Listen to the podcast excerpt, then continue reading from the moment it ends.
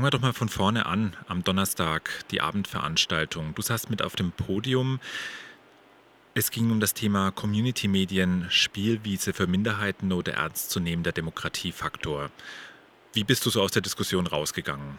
Also ich fand die Diskussion selbst jetzt erstmal sehr interessant. Wir hatten ja irgendwie den Herrn Jeffrey Bimmer, ein äh, Medienwissenschaftler, Professor in Ilmenau, der sehr gut begründet hat, warum äh, Community-Medien wesentlich für die Demokratie sind.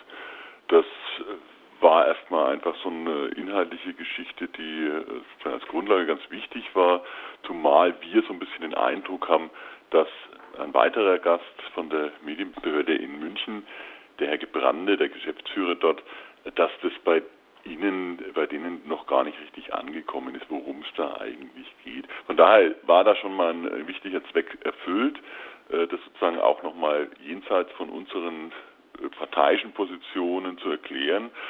Dann war ein Herr von der Stadt Nürnberg da, der war auch sehr freundlich. Allerdings muss ich dann sagen, dass im Verlauf der Diskussion sich unser Eindruck auch so ein bisschen verstärkt hat, dass eigentlich die Medienpolitik in Bayern sich gar nicht bewegen will, zumindest wenn man das an den Äußerungen von Herrn Gebrande ablesen kann. Ich war dann sehr glücklich darüber, dass im Saal, der Saal war voll, das war, fand ich erstmal fantastisch, und im Saal saßen einen ganzen Haufen kritische Geister aus den Reihen von Radio Z, Mitglieder oder Mitarbeiter, und die auch wirklich sehr kritische Fragen gestellt haben, und das sind genau die Fragen, die es auf den Punkt ge äh, gebracht haben, nämlich die Frage, warum man Medienpolitik in Bayern nicht umgestaltet und woran das liegt. Das wurde ganz klar auf den Punkt gebracht und das fand ich erstmal ganz fantastisch. Ja, es war sozusagen ein, ein Auftakt mit Werf am Donnerstag. Dann ging ja das eigentliche Treffen los, die Zukunftswerkstatt. Da gab es sehr viele Workshops zu unterschiedlichen Themen. Vielleicht ganz subjektiv, wo hast du teilgenommen und was hast du daraus mitgenommen?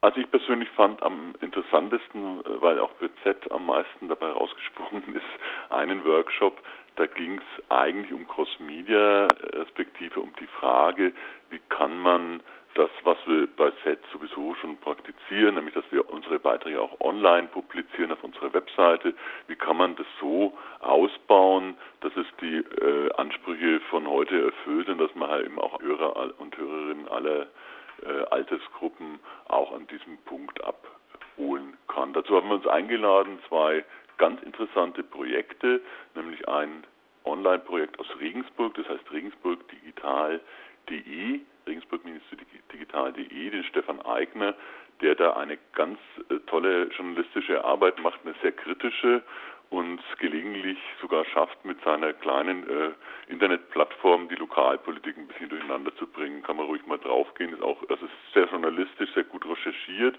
Das war das eine Projekt. Das andere Projekt ist polytropolis.de. Das ist ein Projekt, kann ich gar nicht örtlich zuordnen, weil das sind äh, verschiedene Menschen, die daran arbeiten. Das hat so fast schon ein bisschen den Charakter von einem Community-Media-Projekt.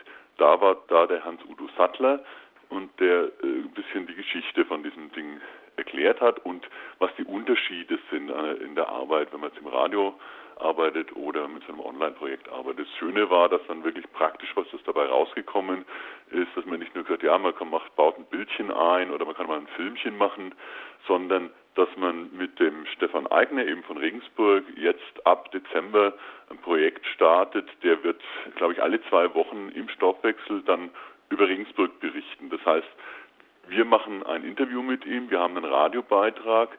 Er kann dann selbst wieder dieses, dieses Interview als Audio, als Zucker auf seiner Webseite unterbringen und das ist so mal so ein ganz praktischer Anfang für das, was in diesem Workshop auch gedacht war.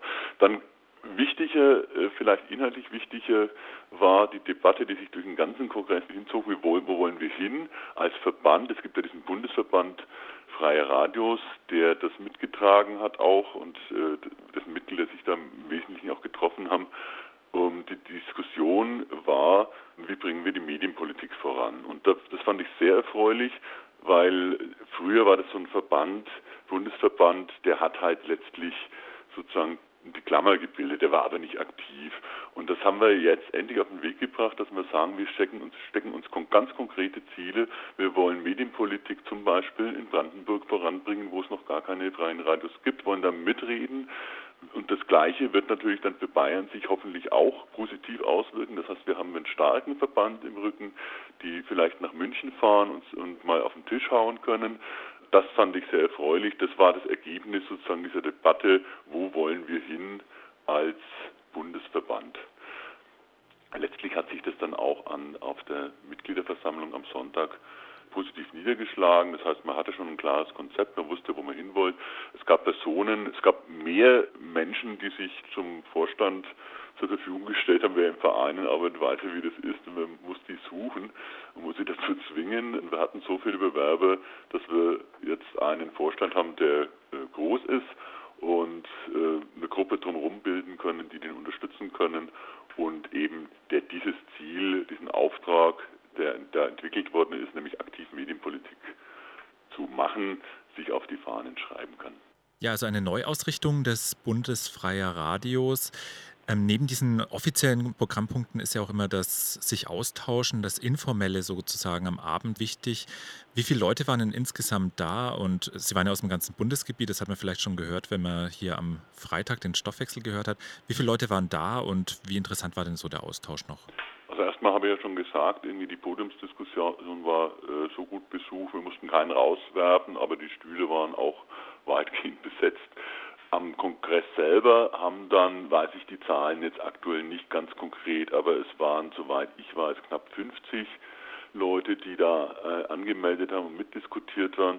Es waren wirklich äh, auch sehr interessante Leute da. Es gab sehr interessante Gespräche. Die Diskussionen waren sehr lebendig. Äh, die Leute waren sehr engagiert und es waren Menschen quasi aus diesen 32 Radios, äh, die der Bundesverband Freie Radios da organisiert, waren vielleicht 18, 20 Radios vertreten, habe ich auch nicht mitgezählt. Darüber hinaus andere Community-Medien, andere Vertreter anderer Verbände waren auch dabei. Insgesamt eine ganz, äh, ganz tolle Atmosphäre eigentlich. Äh, das fand ich sehr fantastisch. Und für uns hat es wahnsinnig viel Arbeit gemacht. Wir waren am Sonntag dann auch reichlich platt. Also die Leute, die das organisiert haben, äh, da musste ein ganzes Team dahinter stecken.